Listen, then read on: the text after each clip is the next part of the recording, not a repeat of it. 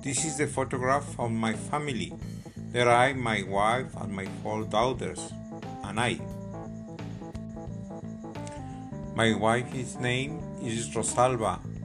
My daughters, from oldest to youngest, are Berenice, Natalia, Eugenia, and Rosalba. My wife has fair skin and beautiful eyes. She makes a very delicious meal. Like me, she likes gardening.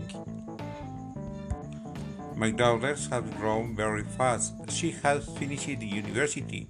They are professionals. I am a grandfather. Thank you to of them. For me, they are the more important persons. My daughters have a lot of hair, black and curly, very beautiful and feminine.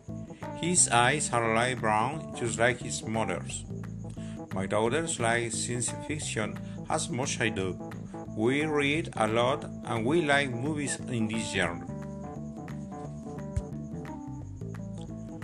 I am happy with my family, convinced that they are the best thing in my life.